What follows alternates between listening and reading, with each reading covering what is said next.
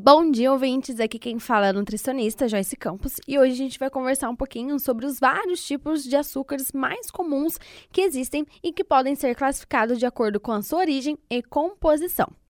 Primeiro, o açúcar de mesa, a sacarose, o açúcar comum, o açúcar refinado, açúcar branco, que é o que a gente mais consome. Esse tipo de açúcar ele geralmente é obtido da cana-de-açúcar ou da beterraba. A sacarose é composta por uma molécula de glicose e uma molécula de frutose, unidos em uma estrutura. Depois temos a glicose, também conhecida como dextrose. A glicose é um açúcar simples que é uma fonte importante de energia para o corpo. É frequentemente usada em produtos alimentícios e nas indústrias médicas. Frutose. A frutose é um açúcar encontrado naturalmente em frutas, mel e vegetais. Ela é frequentemente usada como adoçante em produtos processados e também é o açúcar natural encontrado nas frutas. Lactose. A lactose é um açúcar encontrado no leite e seus derivados. Para digerir a lactose, o corpo ele precisa da enzima lactase. E algumas pessoas têm intolerância à lactose, o que significa que têm dificuldades em digerir esse açúcar. Maltose. A maltose é um açúcar formado por duas moléculas de glicose. Ela é produzida durante a digestão de amidos e é encontrada em alimentos como cereais germinados e cerveja. Os amidos, a gente tem aí o grupo das batatas e também do amido de milho.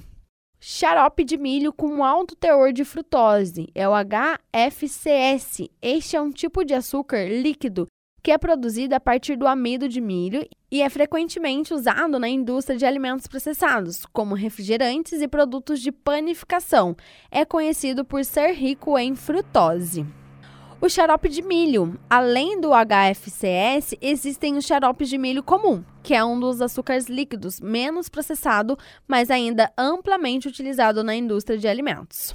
O açúcar de coco. Esse açúcar é extraído da seiva das flores do coqueiro e é considerado uma alternativa mais natural do açúcar refinado e tem um sabor semelhante ao caramelo e tem uma maior quantidade de fibra também.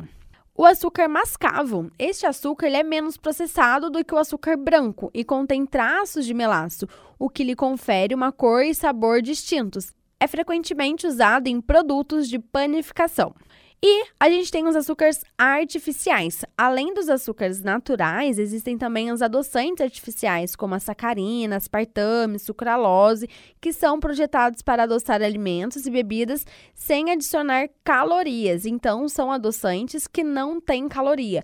Para um processo de emagrecimento, acaba sendo uma estratégia muito boa, porém precisa tomar cuidado com as quantidades.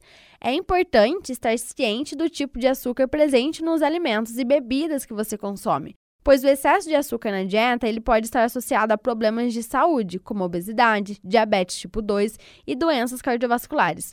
Portanto, é essencial consumir açúcar, porém com moderação e optar por fontes de açúcar mais saudável sempre que possível.